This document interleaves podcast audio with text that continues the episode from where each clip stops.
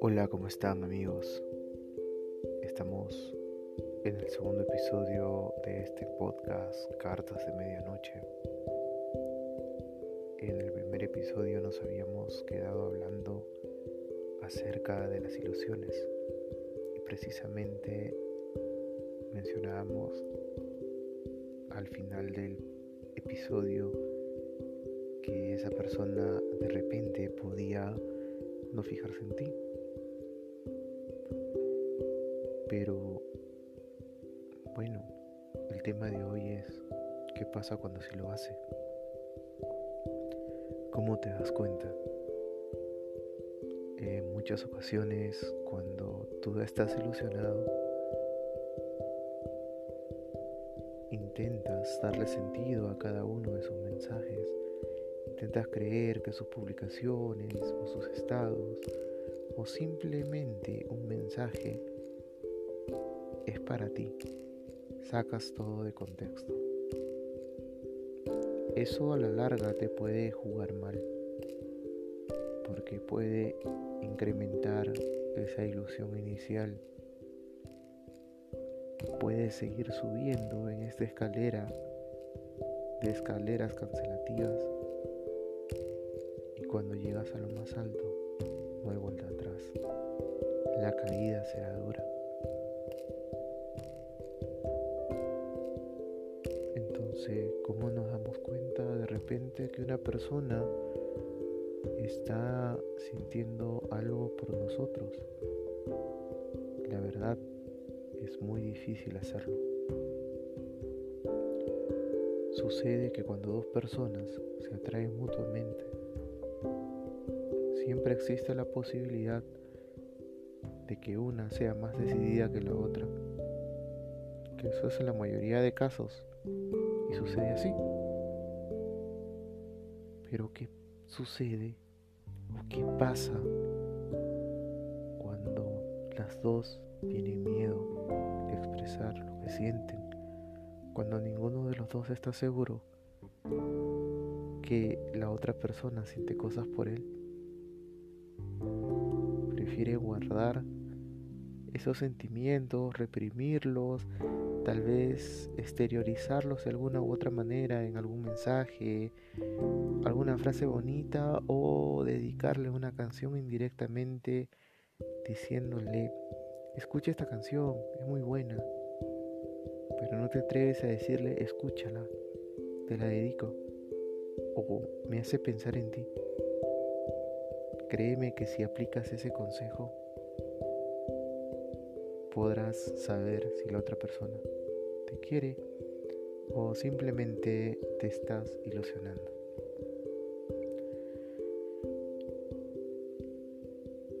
Pero ¿Qué pasa cuando las dos personas se atraen? ¿Cómo sabes que atraes a la otra persona, que le gustas? Pues la verdad, como lo digo, y lo repito, es una sensación indescriptible. Lo sientes en la piel, sientes en el aire. Simplemente te sientes bien.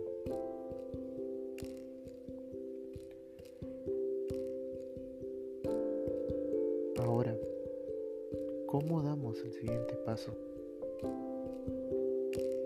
¿Cómo nos trasladamos de una ilusión simple a un intento de relación ¿Cómo hacemos eso? ¿Cómo lo hacemos sin fallar? ¿Cómo lo hacemos venciendo el miedo al rechazo? Pues simplemente podríamos decirle, oye, me gustas, quiero estar contigo, la paso bien, quiero que seas mi enamorada. Ay, ay, ay. Suena tan simple decirlo que hasta da miedo. La mayoría de personas se toma su tiempo y empieza la danza del amor, de los mensajes bonitos, del buenos días, buenas noches, descansa, del oye, me preocupas, de un leve y tibio te quiero o me importas. Así, poco a poco, vas coloreando esta figura del amor.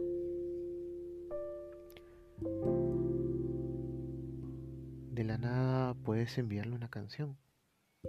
Y ahora sí te atreves, si es que ya has confirmado en esos pasitos previos que le gustas. Te atreves a decirle, oye, escucha esta canción, te la dedico. Y cierras el chat y te invade una ansiedad terrible.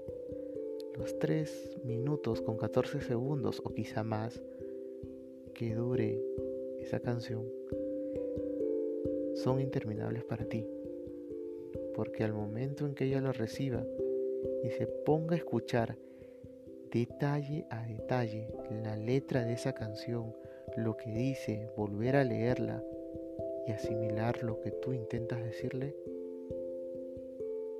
pasan más de 3 minutos con 14 segundos. Entonces en tu cabeza comienzas a pensar, ¿qué estará haciendo? ¿Le habrá gustado? ¿No le habrá gustado? ¿Qué me va a decir? ¿Y si la malogré toda? ¿Y si fue un boom? ¿O se desmayó de la impresión? La verdad es que no sabemos qué pasa por la cabeza de las personas que reciben una canción. Alguien de repente muy superficialmente podrá escucharla, pero aquellas que aman la música que les importan los detalles, créanme, van a amar u odiar una canción. Muy bien, de repente lo tuyo no es la música. De repente tú eres un poco más a la antigua. Y eres de los que dedican poesía o todavía te atreves a escribir cartas amigo, créeme que estás perdido. No porque te vayan a rechazar, sino porque uno al escribir saca dentro todo lo que quiere expresar. Si en la vida real tú eres una persona muy tímida, en tus cartas, créeme, que hablarás mil años lo que callas en persona.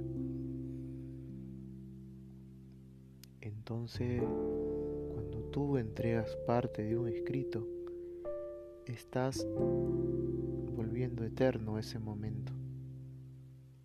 Porque esa persona va a guardar esa carta o va a guardar la impresión que tuvo al momento de leerla. Y amigo querido, amiga, si lo hiciste, créeme que tienes un paso adelante. Bueno, son dos maneras. De repente existen más. Existen mucho que hacer, mucho que pensar, muchos tipos de personas. Y a veces a algunas les gusta otras cosas, como de repente que simplemente estés ahí. Que nunca la abandones, que estés pendiente de ella él y puedas ayudarlo y puedas responderle y puedas ser su bastón en tiempos de flaqueza. A veces las acciones se enamoran. Pero vamos retomando. ¿Qué haces? ¿Qué haces cuando llega el momento? Listo, diste todos los pasos previos dedicaste una canción, un poema, comenzaste a cambiarle de nombre, se pusieron un apodo, tal vez comenzaron a salir, por ahí hubo un abrazo o algún intento de beso o algo por el estilo, pero tú sabes que esa persona está enamorada de ti o tal vez le gustas y a ti te gusta. ¿Cómo llegas a ese momento? ¿Cómo llegas a esa cita previa en la cual se van a encontrar? Y quizás sea la última vez que te encuentres con tu amiga, porque la siguiente puede ser que sea tu enamorada o enamorado, o puede ser que a pesar de todos los pasos previos te hayas confundido y estés en una ilusión que se va a romper en ese momento. Porque créeme, después de ese momento todo cambia. Me atrevo a pensar que cuando estás minutos antes de encontrarte con ella o él, estás muy nervioso, tratando de pensar qué es lo que vas a hacer, tratando de imaginarte el plan que has creado. Tal vez salir al cine, tal vez salir a pasear o una cena.